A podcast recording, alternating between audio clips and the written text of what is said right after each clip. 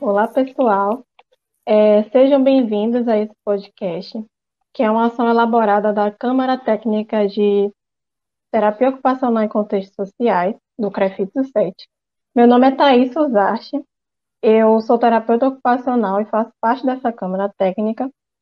E não só eu, mas também participa dessa Câmara Cibele, Tis, Jussara e Maíra. E hoje eu vou ter a honra de falar com Sandra, né? Que ela é, na verdade, doutora Sandra, que ela é terapeuta ocupacional, doutora em psicologia social, professora da UFES do Campo do Lagarto, e é idealizadora do grupo de apoio a Mulheres Agredidas, o GAMA, que foi criado em 2012, e do grupo de autores de situação de violência doméstica, o GASVID, que foi criado em 2013. Não é isso, Sandra? Pronto. E esses grupos foram criados né, com a colaboração da delegada doutora Ana Carolina Jorge Machado. E a gente teve a ideia de fazer esse podcast, na verdade, por ser agosto lilás. E o agosto lilás, é, esse ano, ele completa 15 anos da Lei Maria da Penha, que foi criada para enfrentar atos de violência física, sexual, psicológica, moral, patrimonial contra a mulher. E por isso que tivemos essa ideia de conversar com Sandra, né, que é uma honra estar aqui, porque eu tive o prazer de conhecer ela na, na, durante a graduação lá na U. E não tive a experiência, né, a parte prática do estágio, mas eu ouvi falar, eu estava lá perto, né, durante a criação dos grupos, e eu não tive, né, infelizmente não tive a oportunidade de estar lá no, no estágio, mas eu sabia de tudo, eu procurava saber, vim no Jornal Nacional, E, e isso que aí foi maravilhoso para mim. Então, Sandra, é um prazer, viu? Ô, Thaís, é, eu agradeço muito, muito essa apresentação sua, extremamente generosa ao meu respeito. É, agradeço muito o Crefito 7, a Câmara, por vocês é, darem uma visibilidade a esse trabalho, que é um trabalho é, de quase 10 anos, e um trabalho que a gente é, é, não, não, não tem parceiros para a gente estar discutindo sobre isso de uma forma geral no Brasil todo, né? Então, hum. é algo de uma responsabilidade incrível, porque a gente foi construindo e essa construção foi muito vinculada à formação dos alunos de terapia ocupacional da Universidade Federal de Sergipe, né? Eu nunca montei esse projeto como projeto de extensão.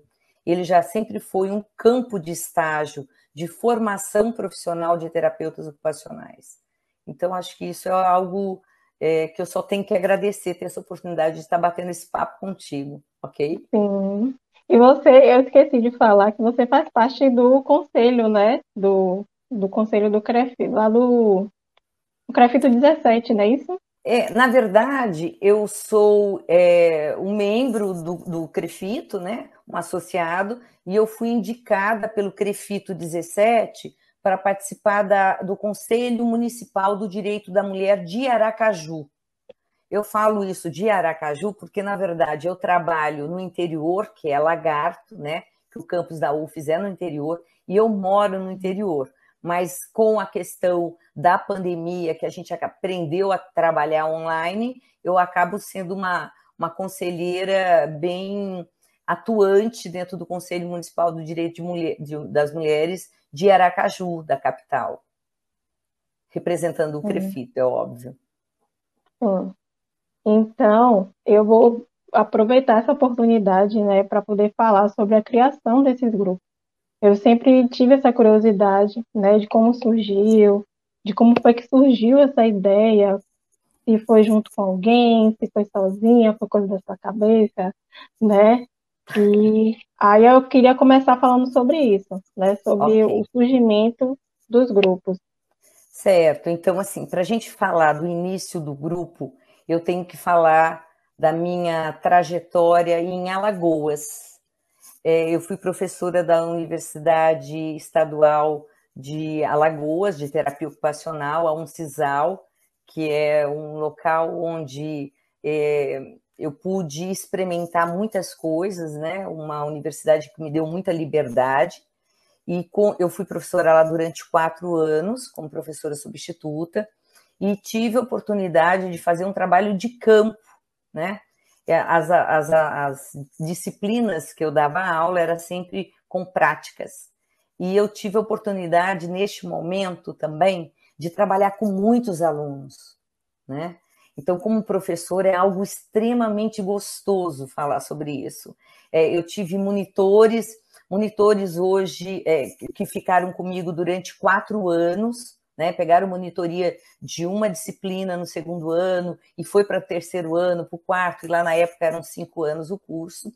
Então, isso tudo faz com que é, a gente comece a pensar um pouco diferente do que a gente pensa, né? Quando você tem outras pessoas contigo. E então, em Alagoas, várias coisas eu fiz, mas uma das coisas que foi que me deu o, o clique, né?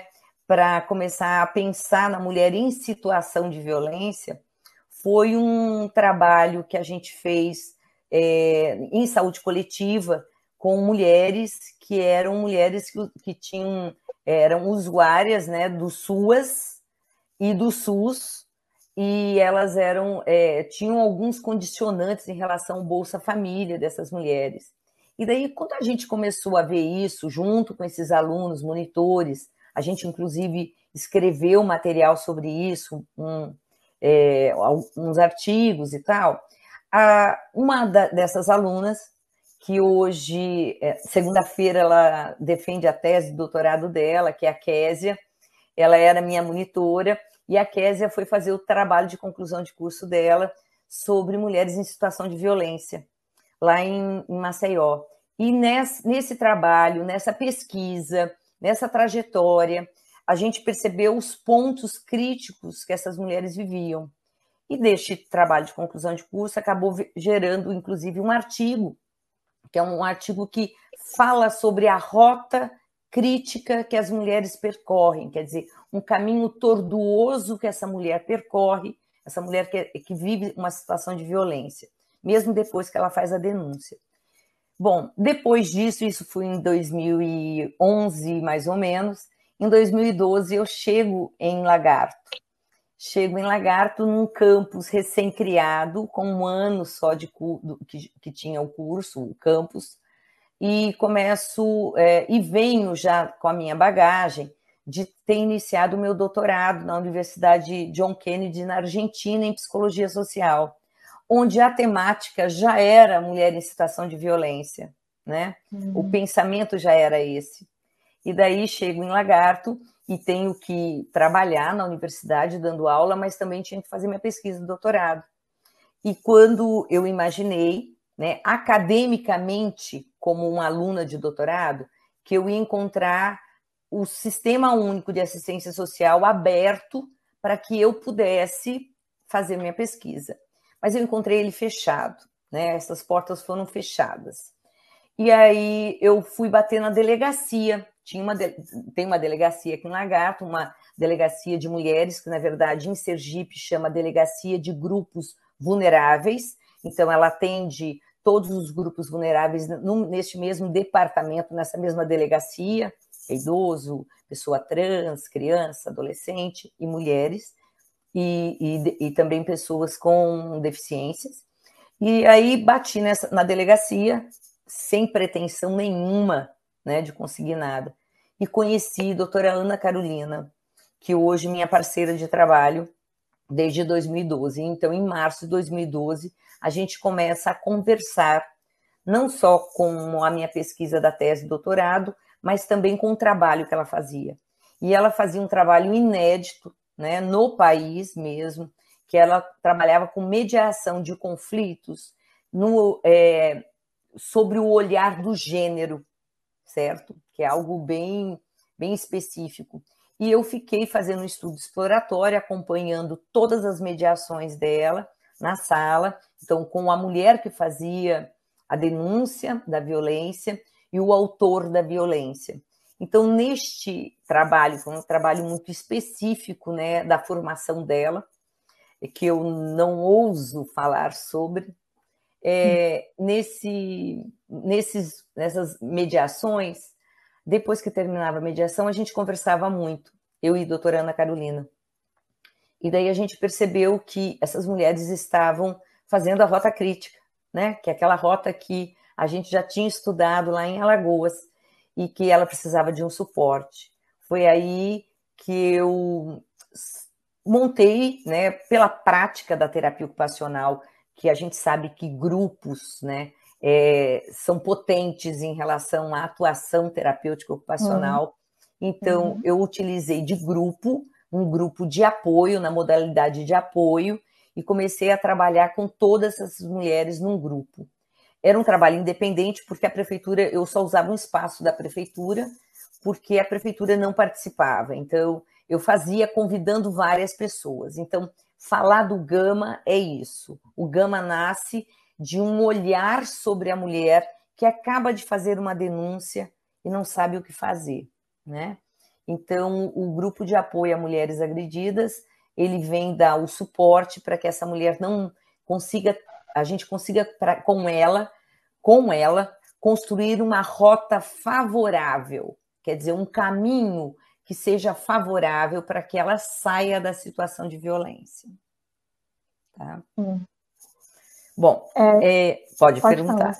Não, Não porque é bom que você está indo por um caminho que eu já estava querendo perguntar, né? Porque não só da criação, mas o funcionamento, né? Sobre a estrutura, os desafios que foram, né? Para poder conquistar esse espaço. Acredito que no início não foi só chegar lá, montar o grupo, né? E, e acolher essas mulheres, né? Acredito que deve Na ter verdade, sido... é na verdade, Thaís, a vida, é, ela nos surpreende com algumas coisas que a gente acha que é ruim, mas na verdade elas são muito boas. Bom, primeiro, uhum. nós estávamos num ano de eleição, numa cidade no interior, onde todos os serviços se voltam para fazer um trabalho muito mais político, ok? Então, estava esvaziado todos os serviços de suporte de rede do município para essas mulheres. Então, foi fácil o coordenador do CREAS me ceder uma sala para mim trabalhar, ok? Uhum. Né? Então ele me cedeu esse espaço e eu trabalhava no espaço dentro do CREAS, que é o lugar ideal para que se tenha um grupo de mulheres que os direitos foram violados, certo? Então, dentro do CREAS eu tocava o serviço. E daí eu fui buscar apoio da sociedade lagartense. O que eu fiz? Eu montei esse grupo de apoio com temáticas que eu já tinha estudado para fazer o meu projeto do doutorado, certo? Que eram temáticas, não são temáticas é, aleatórias, né? Elas têm uma sequência, uma sequência lógica de se trabalhar com essas mulheres. E essa sequência lógica eu trago, bom, como é, ferramentas, né, como fundamentação, aliás, teóricas do meu trabalho, primeiro, eu trago dos feminismos, um feminismo que vai em cima, muito baseado na lei, da, na lei Maria da Penha, na verdade, anterior a isso, na Convenção do Pará, né, que é o, o, os primeiros movimentos que nós tivemos de legalidade, de apoio a mulheres em situação de violência. Então, baseado nisso, e com um, um aporte teórico que eu já estava iniciando, que era da minha tese de doutorado, né?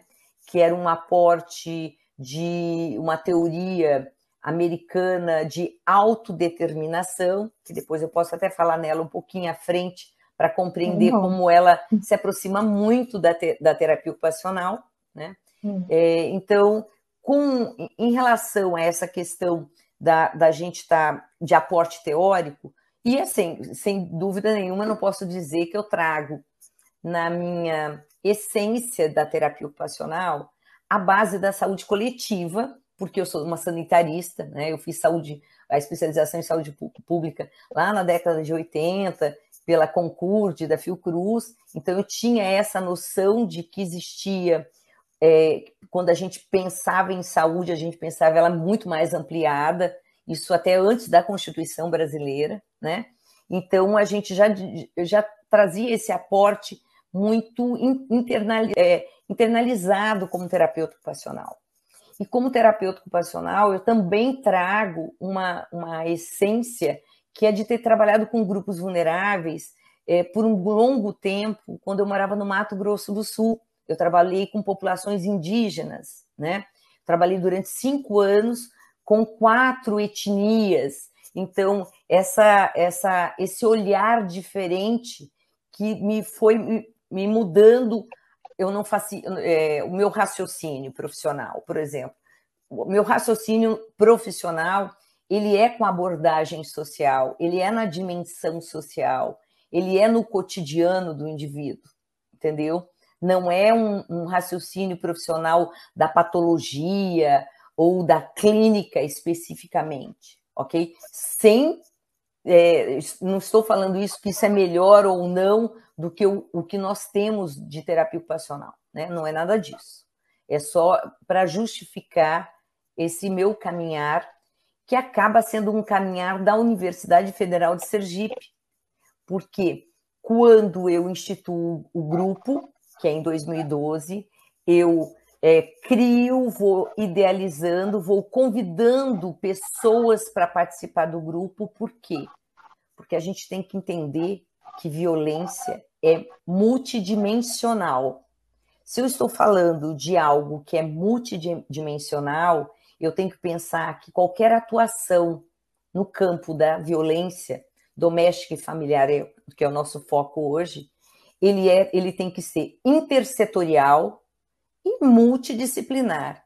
E, quiçá, um dia interdisciplinar. Entendeu? Né? Então, pensando dessa forma, a gente foi buscando parceiros. Parceiros, e a gente foi experimentando este modelo que eu tinha criado, e eu estava experimentando, com muita tranquilidade de saber que em alguns momentos algumas coisas não estavam funcionando, né? E uhum. um dos problemas maiores que eu encontrei no primeiro ano, que eu acertei né, o grupo mesmo, que eu vi ele funcionando, e não só isso, né, eu tinha resultado.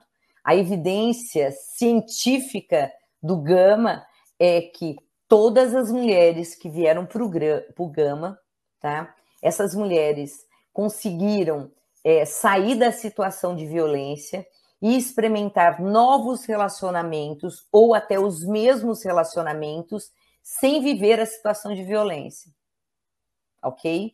Então, isso uhum. é, são dados muito interessantes, né?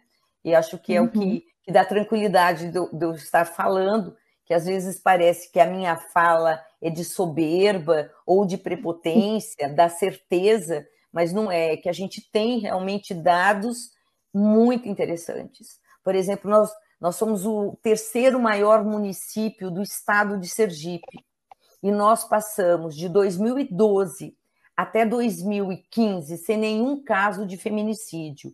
Em 2015, o caso que ocorreu foi um caso onde realmente não, não tinha é, vindo a público, quer dizer, a mulher não tinha feito nenhum boletim de ocorrência, mas nós também estávamos sem delegada na delegacia de grupos vulneráveis. Nós tivemos um hiato de delegada, tá?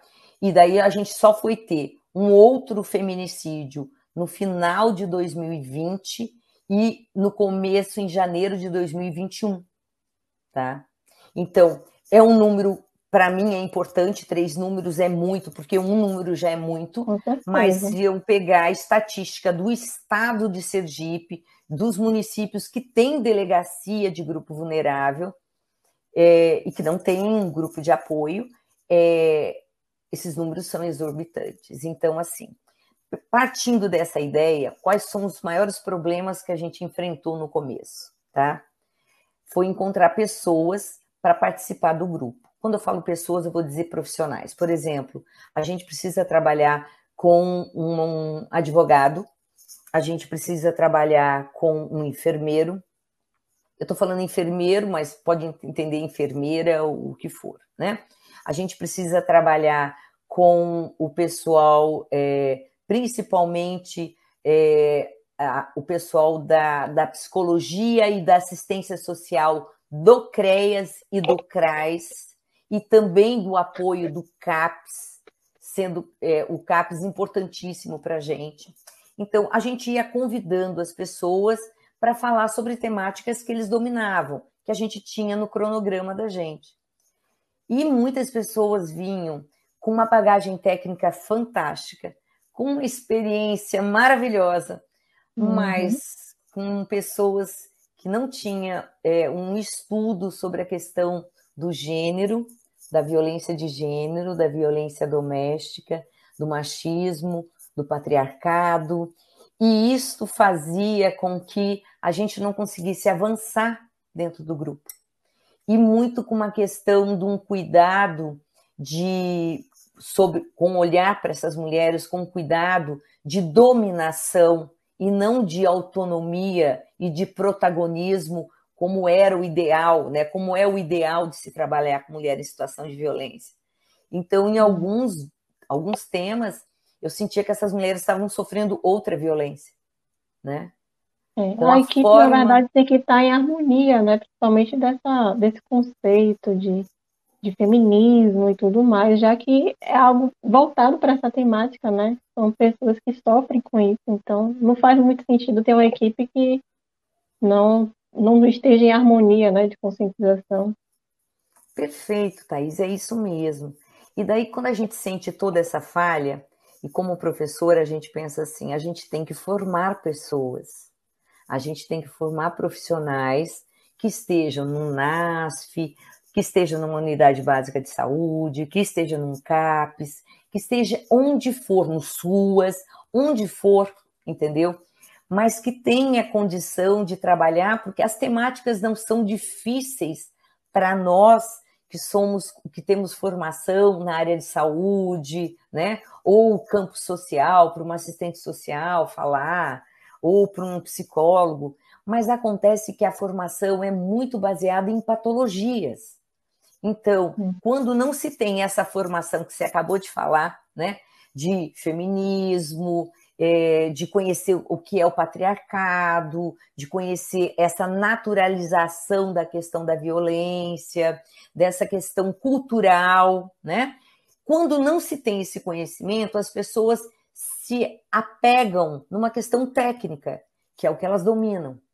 E a questão técnica, ainda nas formações destes cursos, são muito em cima de patologia.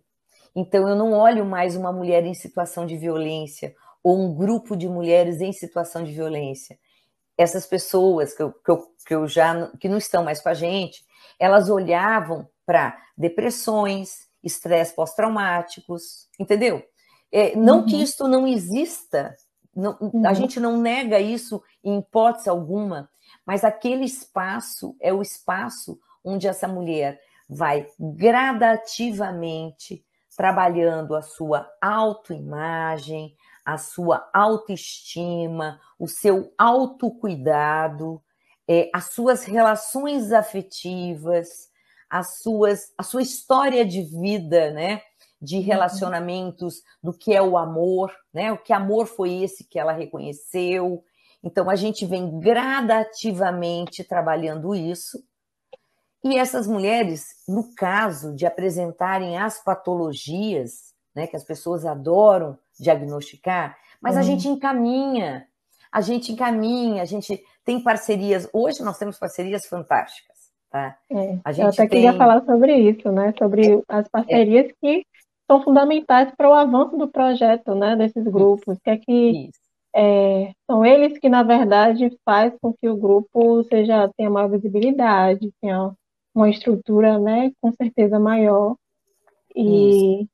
tem até uma pergunta aqui que fala sobre isso, que é, quais parcerias quais parcerias seriam importantes para ampliar o projeto? Acredito que já exista, né, algumas parcerias, mas tem uma pergunta aqui que é, é quais seriam, né, se teriam outras parcerias que seriam fundamentais para a ampliação do projeto? Claro. Bom, eu acho que eu não falei no começo, mas eu acho que era importante, que é assim. É, a gente tem um casamento neste grande projeto, que é o GAMA, que é o Grupo de Apoio a Mulheres Agredidas, e a gente tem o GASVID, que é o Grupo de Autores de, de, de Situação de Violência Doméstica e Familiar, ok? Bom, isso tudo, esses dois grupos, E aquela mediação que eu falei lá no começo, que a doutora Ana Carolina faz, uhum. isso aí tudo faz parte de um programa de enfrentamento à violência doméstica e familiar, ok? Tá? Bom, falar do Gama, então especificamente o Gama, as parcerias. Primeiro, parceria com é, nós estamos iniciando o Gama agora, né, em São Cristóvão, que é uma outra cidade aqui em Sergipe, que é do lado, que é no, na cidade onde está o, o, campus principal, né, da reitoria da UFES. Então, uhum. lá em São Cristóvão, é, que é, está iniciando de uma forma bem bonita, assim, a gente, nossos parceiros, Secretaria de Assistência Social, certo? Então, Normalmente, se tiver a coordenadoria de políticas públicas para a mulher, essa coordenadora está aqui junto com a gente. Né? Essa, essa coordenadora tem que estar tá junto, né? no grupo, participando, é, dialogando e encaminhando, facilitando a rota dessas mulheres. Então, Secretaria de Assistência Social, CREAS, CRAS, inclusive o coordenador do Bolsa Família, sempre são nossos aliados também, porque às vezes tem que vir para esclarecer, porque a gente sabe que para a gente empoderar uma mulher, né, ou qualquer pessoa, a gente tem que ter informação, né? E as informações têm que ser claras para que ela possa acessar os serviços, porque às vezes ela não acessa até por falta de informação, né?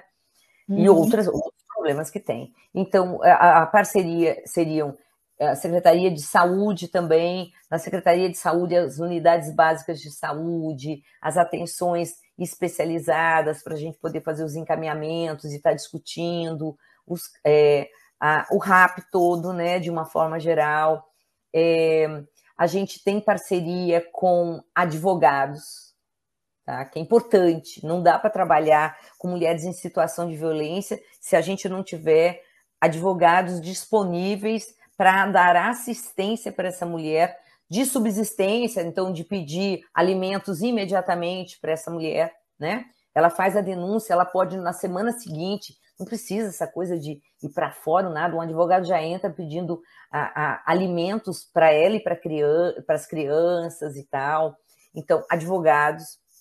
A gente teve, tem uma parceria, não é uma parceria oficial com uh, o, o, o Tribunal de Justiça, mas em 2018 e 2019 eu trabalhei muito próximo ao juiz criminal e aos promotores do fórum aqui de Lagarto, né?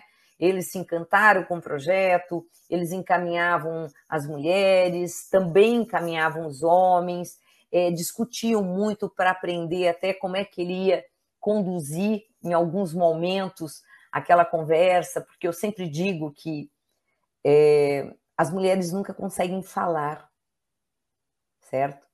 É, o espaço de fala da mulher que vive situação de violência, o grupo só é um sucesso com as mulheres porque é um espaço para elas falarem. É um espaço também de fala, de protagonismo, né? Então, é, a gente ia fazendo um trabalho, então vai entrando vários setores, então, é intersetorial, é interdisciplinar, é transdisciplinar. Por exemplo, eu tenho uma parceira aqui no Lagarto há muito tempo já, ela é uma enfermeira, formação dela é enfermeira, mas ela trabalha para mim a temática de espiritualidade e ela trabalha muito bem, entendeu? Então, quando as pessoas veem um terapeuta ocupacional falando: olha, eu criei, é, eu ajustei e eu coordeno o Gama, né, o grupo, isso não quer dizer que eu sou, eu comando todo o grupo. O grupo funciona na coordenação de um terapeuta ocupacional, que eu acho que a nossa formação facilita ter esse olhar do cotidiano, o fazer violento, a ressignificação dos seus fazeres, onde a violência não vai estar mais presente. Então, trazendo todo esse conhecimento da terapia ocupacional, que não me importa é, muito a questão de, de fundamentar teoricamente num modelo, tá? Porque também, como a, a violência é multidimensional, é muito complicado você pegar um modelo e colocar ali dentro, entendeu? Como também as teorias que são as diversas, certo? Uhum. Eu não sei se eu consegui falar um pouco sobre isso. Quer dizer, são tantos parceiros.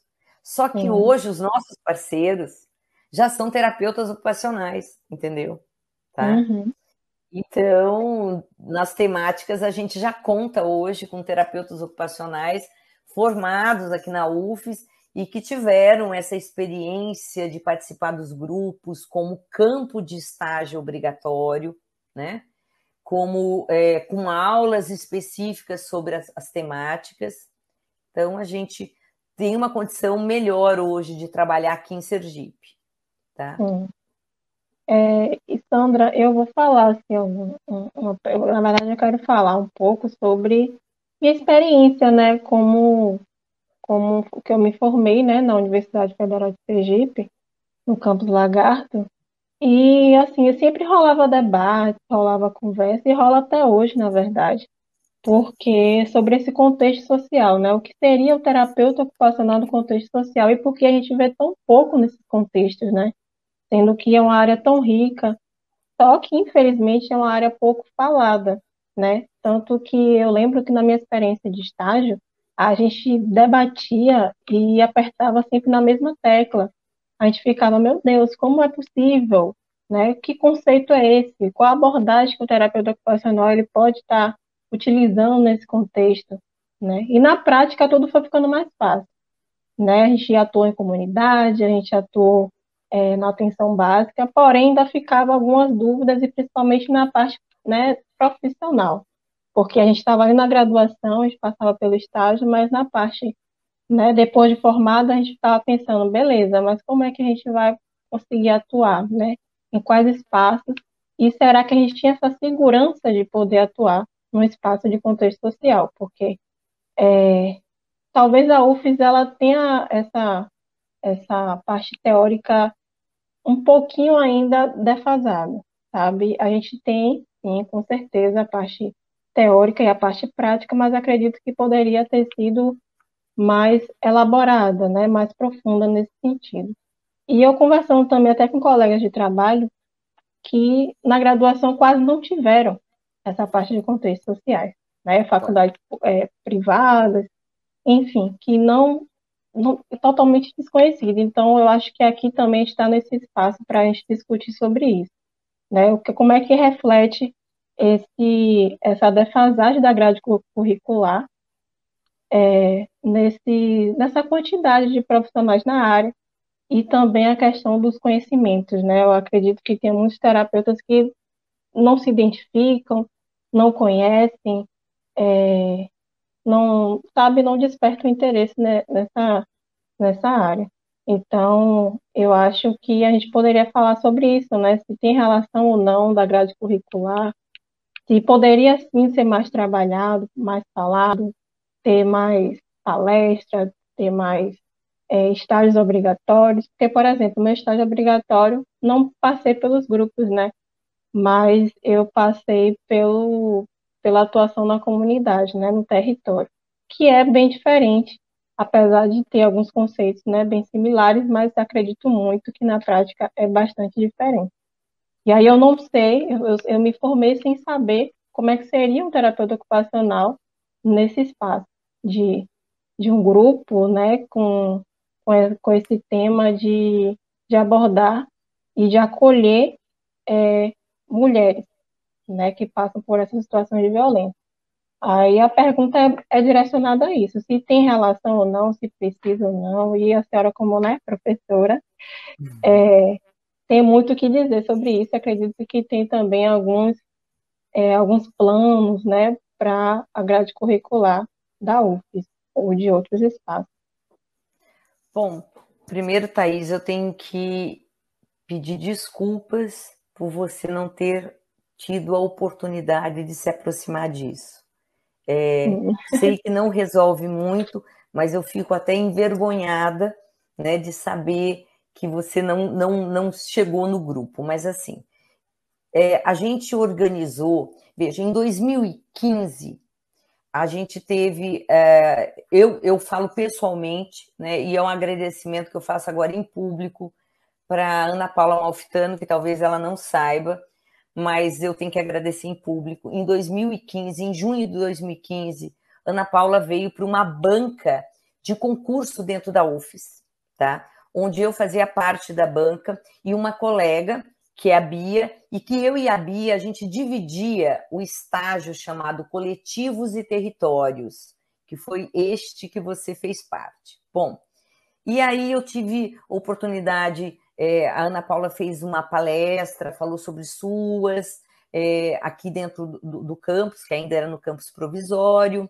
é, e eu e a Bia estruturamos esse estágio, já separando o que era coletivos, coletivos territórios saúde e coletivos território social. E uhum. ousadamente eu fiquei com o social. Por que, que eu falo ousadamente? Porque com toda a leitura que eu tenho, que eu fiz, né, da terapia ocupacional social, era claríssimo para mim que não era isso que eu estava fazendo, entendeu? A terapia ocupacional social, baseada em toda a produção que, maravilhosa, né? De profissionais, de cientistas fantásticos, terapeutas ocupacionais que são conhecidos no Brasil, fora do Brasil, tal mas eu tinha certeza que aquilo não dava para mim trazer para onde eu estava. Compreende? Entendo. E, e esta dificuldade, eu não, eu, eu hoje eu já superei, porque eu já entendi exatamente onde é que eu tô, entendeu? Né? Qual é a carta, que, qual é a carta do baralho, né? Do, do, dessa dimensão social que a gente tem que utilizar para trabalhar com mulheres em situação de violência. Principalmente isso, mulheres em situação de violência. Eu não estou falando em violação de direitos de uma forma geral. Eu não estou falando de criança, eu não estou falando de adolescente, eu não estou falando de idoso, eu estou falando de algo específico mesmo, um grupo vulnerável, que é mulher em situação de violência. E aí vai permear a questão da é, da raça, da etnia, a intersexidade. Então, essa, essa questão toda entra nisso.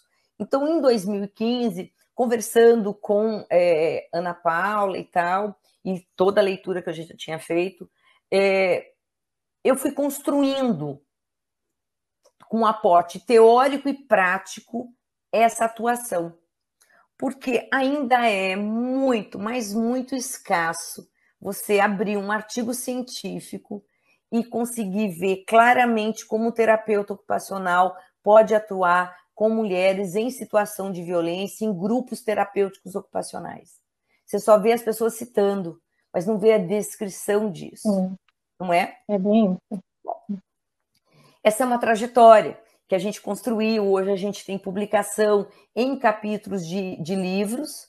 É, em relação a artigo científico, é, como eu iniciei falando, né? Esta terapia ocupacional social, eu não dou conta dela, né? Eu dou conta de uma terapia ocupacional numa dimensão social que trabalha com todo o aparelho do SUAS, do SUS, com a intersetoridade, com grupos vulneráveis, com empoderamento, com protagonismo, mas de uma forma que eu não trago as teorias que são básicas para ter, terapia ocupacional social, entendeu?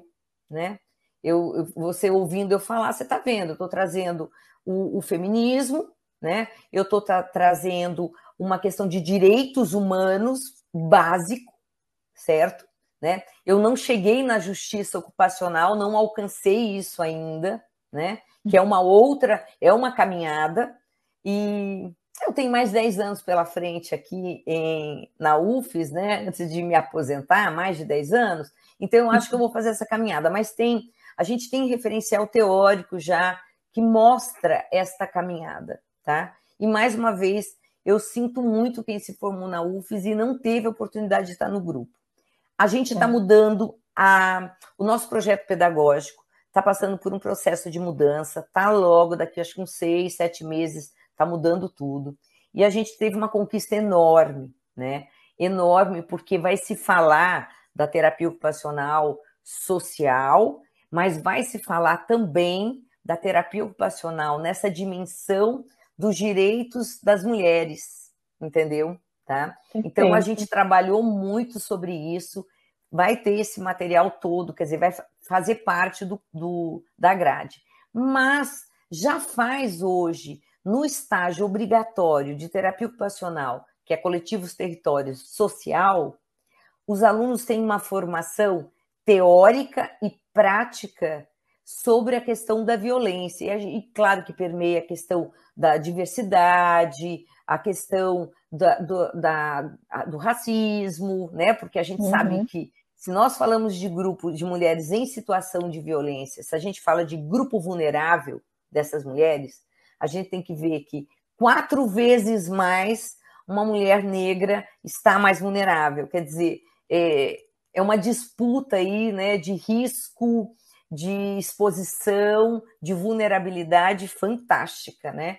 Então a gente vem trabalhando tudo isso. Inclusive, assim, convido para quem estiver ouvindo a gente, que uma hora que tiver um tempinho, tem uma, uma entrevista que foi feita pela TV Sergipe, aqui de Alagoas, né? E onde eu falo um pouquinho, mas tem uma fala de um aluno de terapia ocupacional, tá? E é. esse aluno fala e, e, e mostra claramente o quanto ele está capacitado, não só para falar, mas para fazer com embasamento teórico, né? É, fantástico sobre é, para trabalhar nessa temática, nessa área, ok?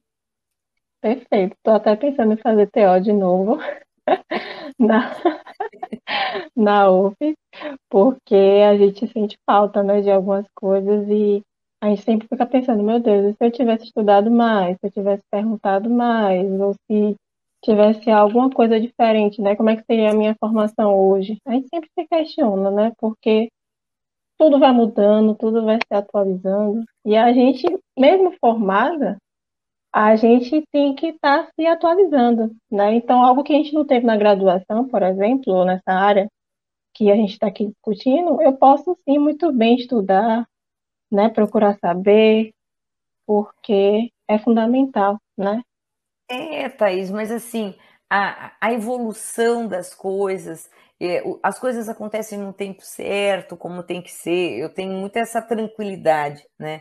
É, se por um lado a pandemia mexeu com a gente na estrutura mesmo, né? Enquanto indivíduo, família, é, também foi um momento onde a gente teve que repensar uma série de coisas, né? E, e nesta pandemia, por exemplo, é, o ano passado as pessoas todas falavam em violência. Inclusive, a gente discutiu, eu estava discutindo com uma jornalista que ela trabalha com o Norte e Nordeste aqui, é, e falando sobre a, segunda pandemia, né? É uma pandemia sobre outra, né? Que a violência doméstica e familiar, a violência contra a mulher, ela é uma pandemia, né? Só que na pandemia né, do Covid-19, ela ficou mais evidente em termos de fala, mas não de ação, ok?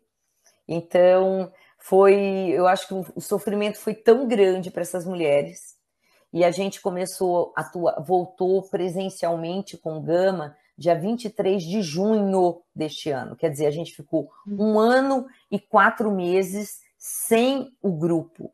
E quando eu falo sem o grupo, eu falo que não tinha outras ações acontecendo presenciais. Uhum. E essas mulheres não alcançam fazer virtual alguma, porque não tem internet, é, é. não tem como falar, na, ela está junto com o agressor, como é que ela vai conversar sobre isso, né? Ou está com as crianças uhum. e tal. Então, eu acho que. E hoje essas mulheres estão inibidas para vir para o grupo. É, é lamentável, é. mas é isso, né? Uhum. Então, as perguntas que eu tinha, né, junto com a, com a Câmara, né, que a gente tinha feito algumas perguntas, eu consegui responder todas, né? Não precisei nem elaborar, assim, porque já foram contempladas perfeitamente, né? Eu acho que até as dúvidas que eu tinha pessoais eu consegui tirar, né, durante esse bate-papo, que foi ótimo, ótimo, ótimo. Eu ainda tô assim, sabe? Sem acreditar porque eu acho que já faz muito tempo, desde a graduação, que eu queria ter esse momento. Eu, quando eu soube dessa ação, eu disse: não, eu vou fazer, porque também envolve algo pessoal, né? E de interesse, de, de eu me identificar também com a área, com o seu trabalho, com sua ideologia, então eu preferia dizer, olha, eu vou deixar comigo que vou enfrentar esse desafio aí desse podcast e falar com Sandra, né? Que Nossa, eu... e está sendo uma delícia, sabe por quê? Porque, na verdade, assim, é, até você fez, da pergunta que vocês fizeram, eu não respondi uma parte, que era o envolvimento de outro. Por que, que o envolvimento no campo social é tão pequeno de terapeutas ocupacionais, né? De professores, certo? Eu acho que a gente tem que ficar bem claro. Existe uma, uma elite dentro das, das profissões, certo? E trabalhar com grupos vulneráveis não é trabalhar com uma tecnologia pesada, a gente trabalha com tecnologia social, né? Uhum. Então isso já distancia, já muitas pessoas nem querem fazer essa aproximação.